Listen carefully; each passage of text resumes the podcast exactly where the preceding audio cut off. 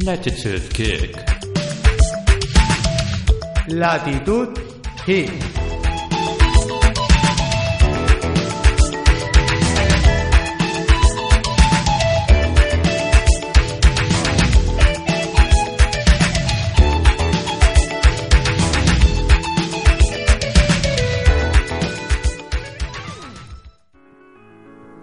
Buenos días, buenas tardes, buenas noches. Good morning Vietnam. Bienvenidos a Latitud Geek, eh, vuestro punto de encuentro con la tecnología. Bueno, hoy estamos en Valencia y tenemos una temperatura de 21 grados. Es día 23 de octubre del año 2015 y estamos otra vez con vosotros. Bueno, vamos a disfrutar eh, un poquito después de este pequeño parón, este descanso, este pequeño asueto que nos hemos tomado. Algunos hemos salido de este país para contemplar otras vistas, otros se han quedado aquí cazando gamusinos. Sí. Bueno, eh, mi compañero Sergio eh, ha tenido mm, la genial idea de adquirir un producto tecnológicamente muy avanzado y vamos a hacer su review. En este caso se trata de... El iPhone 6S. Muy bien, como mi compañero os ha dicho, es un iPhone de la marca Apple. Algunos de vosotros la conoceréis. Sí, pero no muchos, ¿eh? bueno, eh, eh, cuéntanos un poquito, Sergio, eh, por qué te lo has comprado mm, y dónde. Bueno, eh, a ver, básicamente yo llevo desde hace muchísimos años con Android, ¿vale? Y ahora, bueno, te los tenía ganas de cambiar, de probar el nuevo sistema operativo y de probar un poquito otra vez iOS, porque desde la versión, desde, bueno, desde el iPhone 3GS mm, no había tenido como dispositivo habitual el iPhone, siempre había estado con Android. Y bueno, ahora lo que voy a hacer es llevarlo como teléfono principal y como secundario voy a llevar eh, un Android, básicamente por, por probar y, y por jugar un poquito con él. iPhone 3GS, mm, modelo mítico, yo recuerdo, lo recuerdo con cariño porque mm, ese fue mi primer teléfono, digamos que inteligente. Eh, teléfono inteligente mm, quiere decir smartphone y además que funcione. O sea, ese fue mi primer teléfono, mi primera experiencia buena en el mundo de, de los smartphones inteligentes. Sí, fue un salto importante, ¿eh? fue un salto importante en su momento y la verdad es que se notó mucho la salida del iPhone 3GS y bueno, ya del 3G, pero sobre todo del 3GS y la verdad es que cambió el paradigma de, de la telefonía. Bueno, y en este modelo en concreto que te has comprado tú en el 6S, cuéntanos un poquito la pantalla que llevas, la resolución. Bueno, la pantalla no llega a ser Full HD. Tenemos una pantalla de 750 píxeles por 1334 que arroja 326 píxeles por pulgada, ¿vale? Son 4,7 pulgadas lo que tiene. Y la verdad es que tiene un contraste de 1400 a 1. O sea, mm, por especificaciones no es la mejor pantalla del mercado, pero se ve espectacularmente bien. Yo la verdad, mm, particularmente la he visto, mm, la he disfrutado, me parece una pantalla fantástica. Creo que a partir de esta resolución y este tamaño, la verdad para mí es, es ridículo ponerle más resolución. Tener en cuenta que estamos hablando de un terminal que, que no llega a las 5 pulgadas. Se ve muy bien. Eh, para mí es más importante quizás el contraste, la densidad, el panel que monten, más que, más que si es Full HD o no es Full HD. Muy importante el panel, muy importante. ¿eh? Hay veces que nos encontramos con resoluciones menores, ya no en Apple, sino en cualquier otro sitio, con resoluciones más bajas que se ven muy, muy, muy, muy bien y simplemente es por el panel que montan. Digamos que Apple consigue con, eh, con un hardware a lo mejor, en- vamos a ponerlo entre comillas, más justito, sacarle un rendimiento realmente impresionante. Sí, la verdad es que la pantalla se ve muy, muy bien, ¿eh? Muy bien. No hay ningún pero con ella. Bueno, cuéntanos un poquito acerca del procesador y el procesador gráfico que lleva. Bueno, pues el procesador es una 9, es un doble núcleo. No estamos hablando ni de 4, ni estamos hablando ni de 8, ¿eh? Es un doble núcleo que arroja unos valores en test absolutamente brutales, pero sobre todo arroja una sensación, vamos, en el día a día espectacular. Mira, cada, cada vez que me dices lo del doble núcleo me acuerdo de un amigo que se llama Miguel. Sí, sí, sí, Que que lo tenemos- además lo tenemos aquí cerca. Efectivamente, que el otro día nos preguntaba eh, ¿qué es un doble núcleo? ¿Cuál es la diferencia entre un doble núcleo y un, y un octacore, por ejemplo? Sí, y estuvimos explicándole un poquito cuáles eran las diferencias básicas. Eh, pero vamos, eh, en cuanto a rendimiento, este doble núcleo que tenemos aquí no tiene absolutamente nada, nada, nada que envidiar a, a cualquier otro. Una, ¿vale? una vez más, hardware contenido y, eh, y un rendimiento espectacular.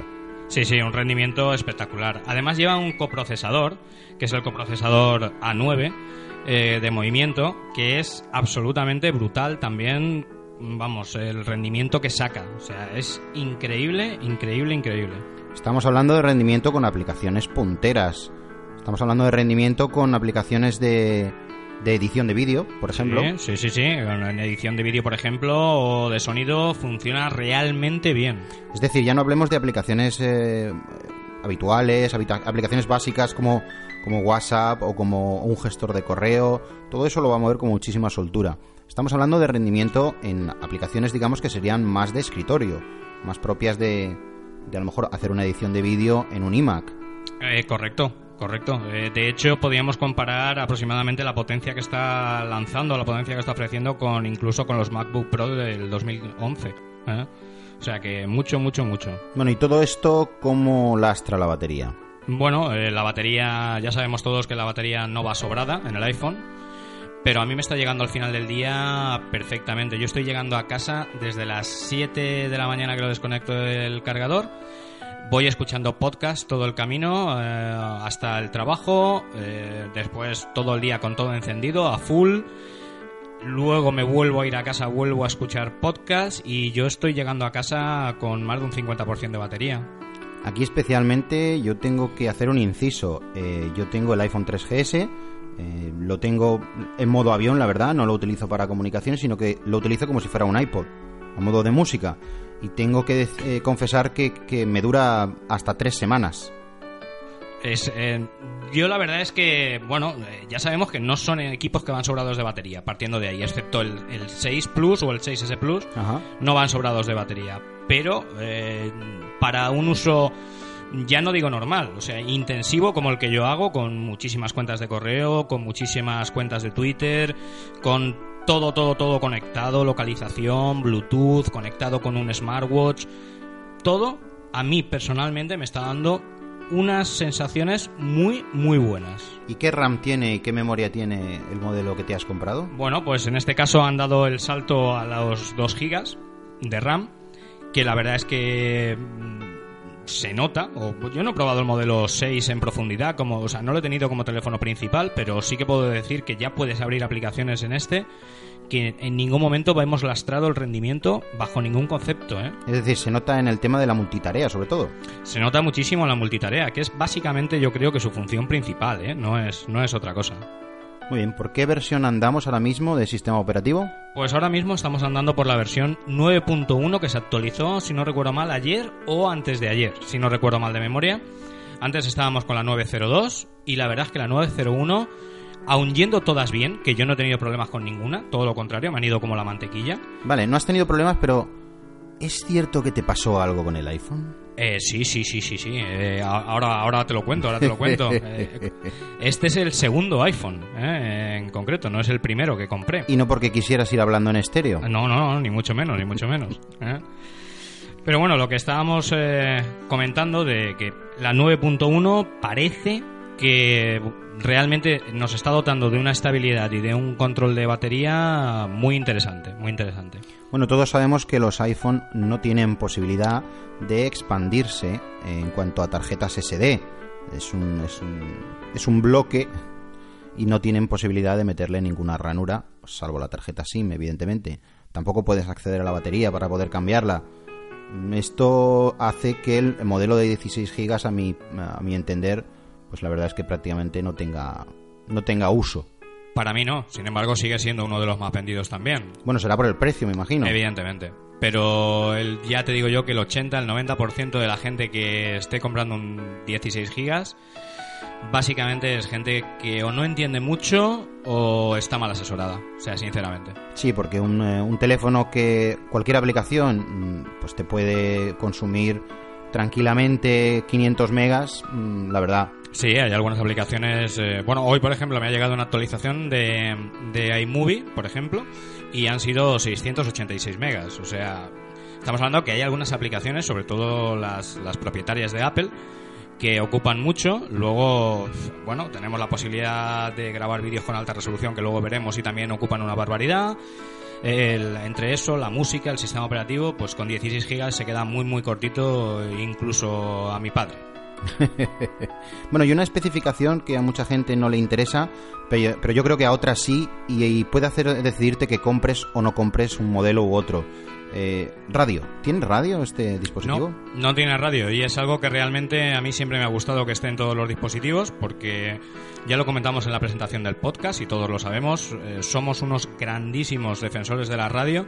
Yo me escucho, vamos, muchas horas de radio al día, muchas horas de radio al día, tanto cuando estoy eh, trabajando lo que puedo, eh, por la mañana, por la noche, bueno, a todas horas.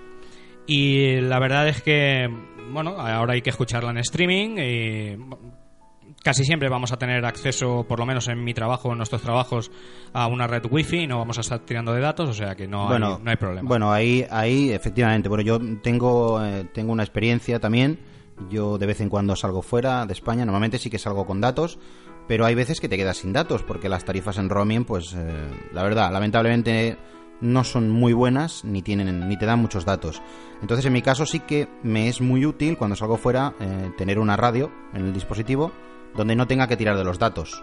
Muchas Sí. no tienes que consumir y, y realmente te apetece escuchar. La verdad es que está muy bien. O sea, todos los equipos que lleven la radio, eh, yo un voto a favor eh, de, de- de ellos. Bueno, ahora un punto heavy. Un punto heavy porque tú como, como fotógrafo me interesa mucho tu opinión sobre, sobre la cámara. Bueno, pues mm, ya de partida te digo que las impresiones son muy, muy positivas. Pero, así como en otras ocasiones, el iPhone, en el momento en que ha salido, sobre todo los S, que es cuando hacían el cambio de, de hardware, no de diseño, eh, siempre estaban en la vanguardia, siempre estaban en la primera posición. Yo ahora mismo no lo colocaría en la primera posición. Bueno, no es el primero, pero a lo mejor es el segundo o tercero en cuanto a calidad. Sí, entre los cinco primeros seguro y Ajá. bajo las pruebas que yo he hecho, que ya han sido unas cuantas, aunque no todas las que me gustaría, posiblemente sea la tercera cámara en el mercado. A lo mejor Sony y Samsung se han colocado... Sony, eh, hasta que finalmente el Z5 salga a la luz y pueda probarlo con mis manos, no lo puedo confirmar. Pero por todas las pruebas que yo he visto, mm, la cámara no va a cumplir como realmente parece que quieren eh, dar a conocer. Que, bueno, eh, incluso en, en páginas tan, tan, tan avanzadas como DxOMark, etcétera, la están poniendo como la mejor cámara. Yo, repito, sin haberlo probado, solamente viendo las imágenes a tamaño real de aquellas personas que sí que ya lo han podido probar y demás, para mí no está en la primera posición. Por lo tanto, eh, yo colocaría el Galaxy S6 Edge Plus el primero. como primera cámara. Sí, estamos hablando de tirar, eh, tirar en automático, ¿vale? No estamos hablando de, De tocar de opción- Sí, porque no todo el mundo sabe gestionar correctamente todas las opciones de cámara en modo manual. Vamos a hablar de tirar en automático. Para mí el primero estaría el Galaxy 6 Edge Plus, después estaría el LG G4 y después ya habría una pelea, pero posiblemente ya colocara el iPhone 6S.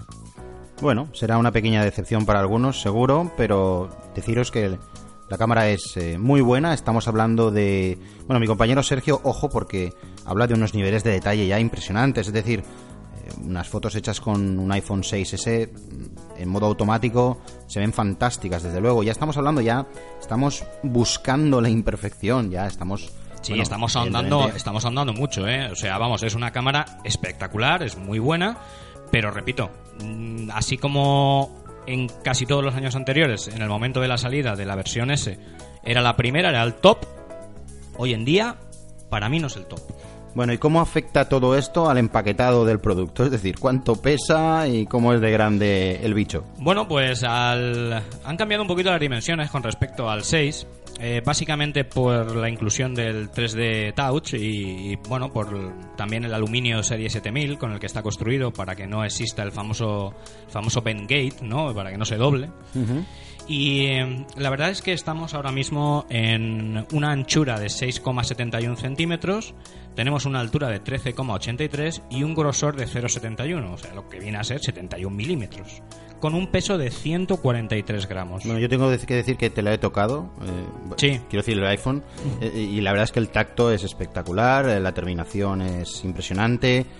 se nota desde que lo sacas de la caja, desde que te lo metes en el bolsillo y haces la primera llamada, que estás en un producto premium. Sí, la verdad es que el tacto es muy bueno, lo ha sido en todas las gamas de, de iPhone, pero es que en esta en concreto es un poquito mejor. Es resbala menos que las anteriores, quizás por el aluminio serie 7000 o por el recubrimiento. No lo sé, yo realmente el que tengo es el 6S 64 GB de, en Spice Gray, en, gris espacial. Y ya digo, no sé si por el tratamiento de recubrimiento, si por el aluminio, yo creo que es por el aluminio, eh, tiene un tacto y un agarre diferente a las versiones anteriores y me gusta, me gusta mucho. Bueno, y en tu caso, eh, ¿dónde adquiriste el terminal? Porque mm, me ha dicho por ahí un pajarito que, vamos, comprar un iPhone es como, no lo sé, como encontrar un Papá Noel en Navidad. Eso es dificilísimo, vamos. Sí, bueno, no, eh, este año ha habido más stock, eh, desde mi punto de vista, que otros años. Eh, pero bueno, eh, la verdad es que yo lo compré en la, en la Apple Store de Valencia, en la Apple Store de Colón. ¿Te fuiste con el termo de café y la mantita? No, no, no, no, la no lo cogí el primer día, ¿eh? sino que aproveché mi último día de vacaciones. No, miento, miento.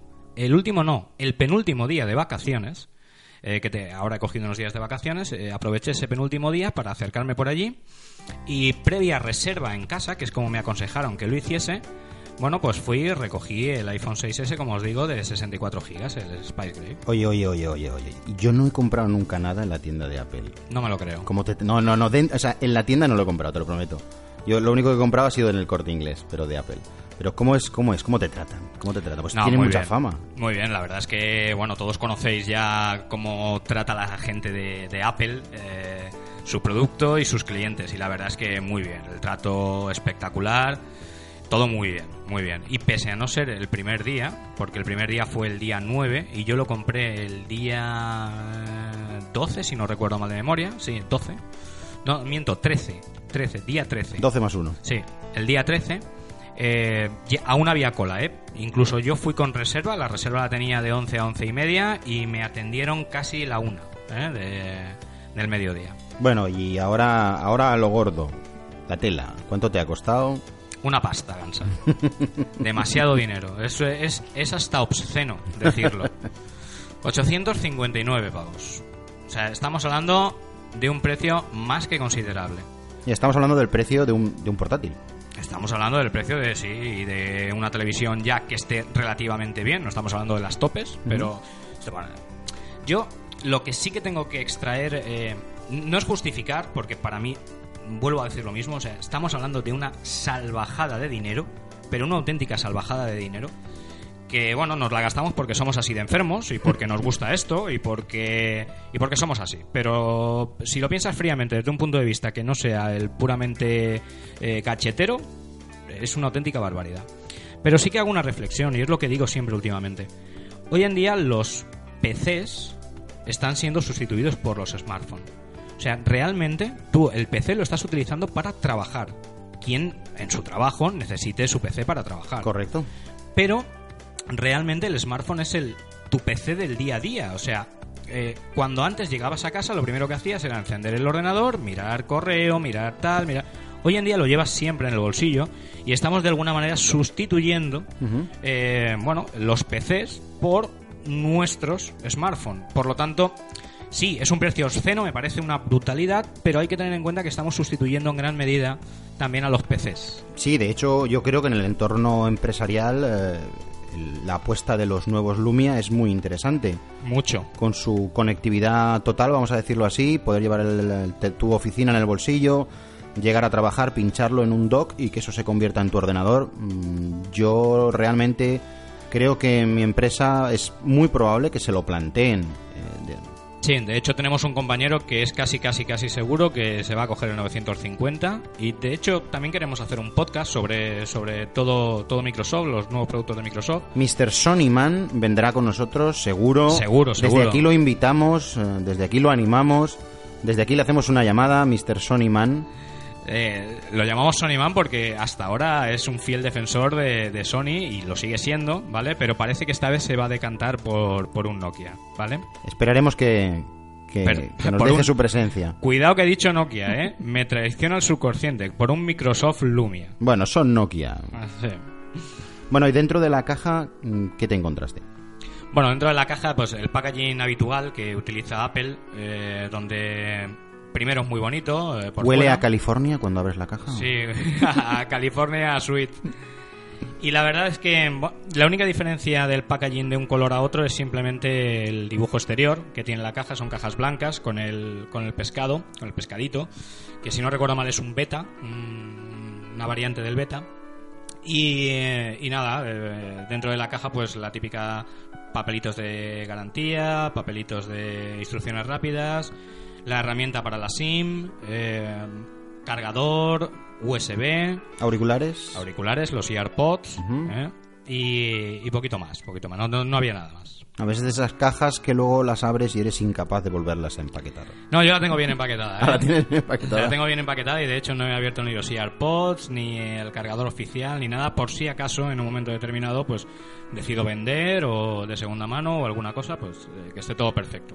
Bueno, hemos hablado de la batería. Nos has dicho que prácticamente te da un día de uso. Sí, a mí me está dando un día de uso con un uso bastante intensivo. Vale, relátanos más o menos lo que haces tú en un día con tu iPhone.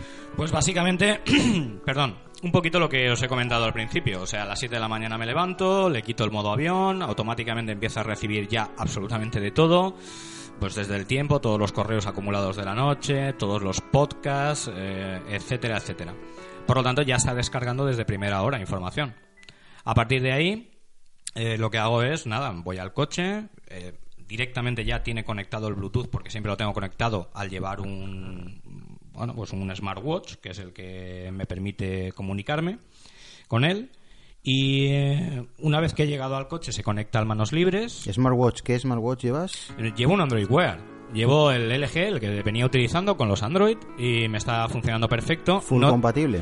Full compatible excepto en la interacción con las aplicaciones. Así como sí que puedes responder eh, y puedes hacer diferentes acciones en Android, en iOS te vienen mucho más capadas algunas de ellas, pero para recibir notificaciones, información y demás, cero problemas.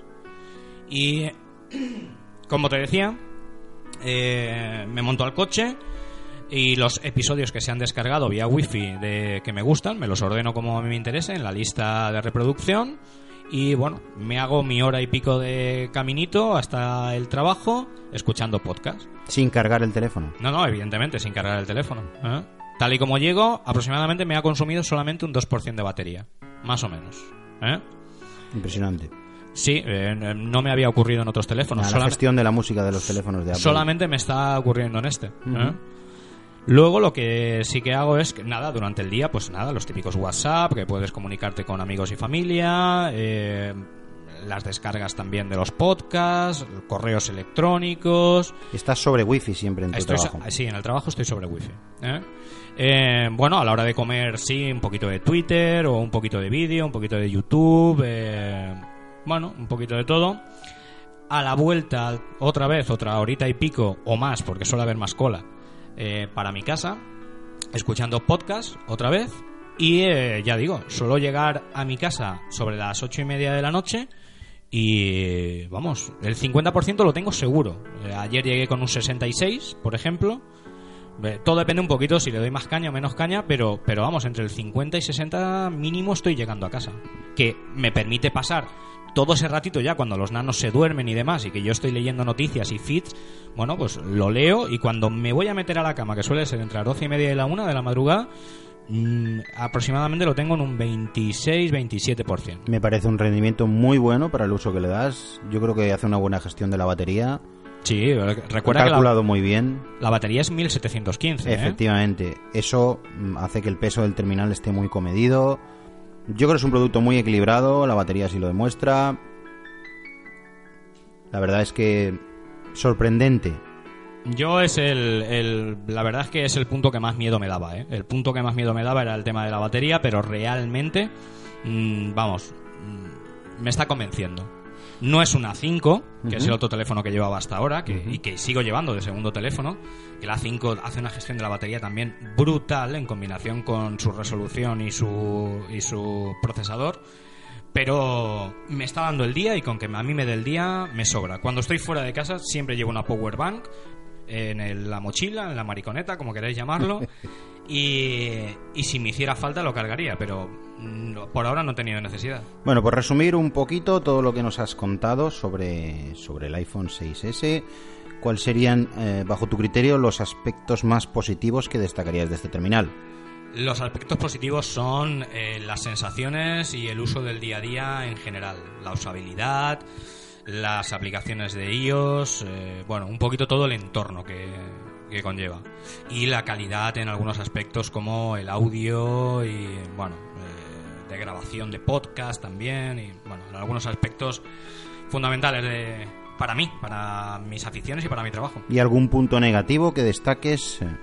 En principio, eh, el único punto negativo que podría ponerle, y no es negativo porque ya he dicho que estoy contento, es eh, la batería, que no es el punto más justo. No es malo, no es el pero, pero el punto más justo del, del equipo. Estamos hablando del 6S, ¿eh? no del 6S Plus. Ajá. Bueno, para mí, efectivamente, sí, es un poco lo mismo que has comentado tú. Yo creo que quizás con, no sé, 200, 300 miliamperios más, hubiera a lo mejor incorporado un poquitín más de peso al terminal. Evidentemente, los ingenieros hacen lo que pueden, hacen maravillas con, con el poco espacio que les dejan.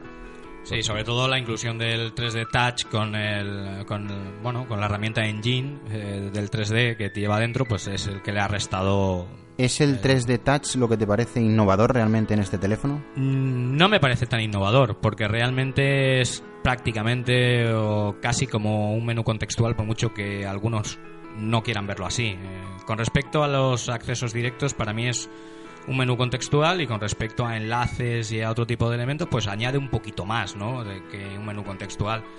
Pero está muy bien, está muy bien y la verdad es que es cuestión de ir a acostumbrarse porque funciona muy bien, ¿eh? Funciona, es muy cómodo, muy intuitivo y con una mano, pf, vamos, yo creo que están preparando la desaparición del botón físico de, de Apple.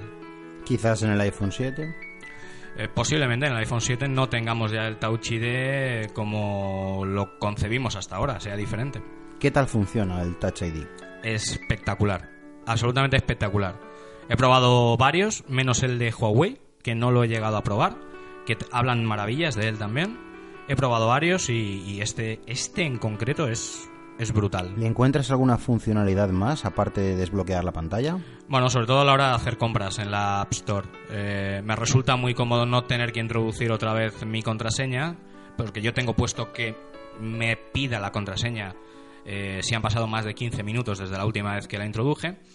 Y la verdad es que me resulta comodísimo poner el dedo encima y que en milisegundos la compra esté hecha. ¿Se puede utilizar con alguna otra tienda, tipo Amazon o PayPal? O... En principio, que yo tenga constancia, no. Lo que sí que puedes utilizarlo es para realizar pagos cuando lleguen en su momento, aquí a España. Bueno, por lo que me estás contando, eh, me faltaría que me dieras una cifra, un número, una puntuación, un score. Bueno, pues Del 1 al 10. yo personalmente del 1 al 10 eh, le daría quizás un 8,5 o un 9. No me iría más arriba porque no ha cambiado el diseño, el diseño es bonito, pero no ha cambiado, no para mí no han innovado demasiado. La cámara es muy buena, pero ya no es la mejor, entonces no puedo darle sobresaliente. Pero me quedaría entre un 8,5 y un sin llegar a tocar el 9. ¿Para qué tipo de público crees que está dirigido este teléfono? para personas que le sobren 859 pavos como mínimo. No, a ver, eh, por precio el segmento estaría muy claro que es para gente que, que sea muy gachetera, que sea muy geek o gente muy apasionada por la manzana. Y, eh, y con respecto a funcionamiento, pues para todo el mundo, porque su funcionamiento es espectacular. O sea, el funcionamiento es muy, muy bueno. Y vuelvo a repetir que yo soy un grandísimo enamorado, pero grandísimo enamorado de Android. Y de hecho, yo convivo con los dos sistemas operativos. Y, y, vamos, eh, el uso es genial. Sí, sí, ya lo has dicho tú, eres, eres un amante de la tecnología, eres un tipo raro, sí, eso dice mi mujer. que te gustan ambos sistemas y efectivamente lo bonito es quedarse un poquito con lo mejor de cada uno. Sí, Eh, Android realmente es la apertura total, y, y el poder hacerlo prácticamente todo, si no todo, Sí. investigar un poquito y, y poder hacerlo todo ya casi desde el primer momento. Y bueno, quitado de a lo mejor, eh, pues bueno, eh, los módulos de, de personalización de, de iPhone, que también los hay.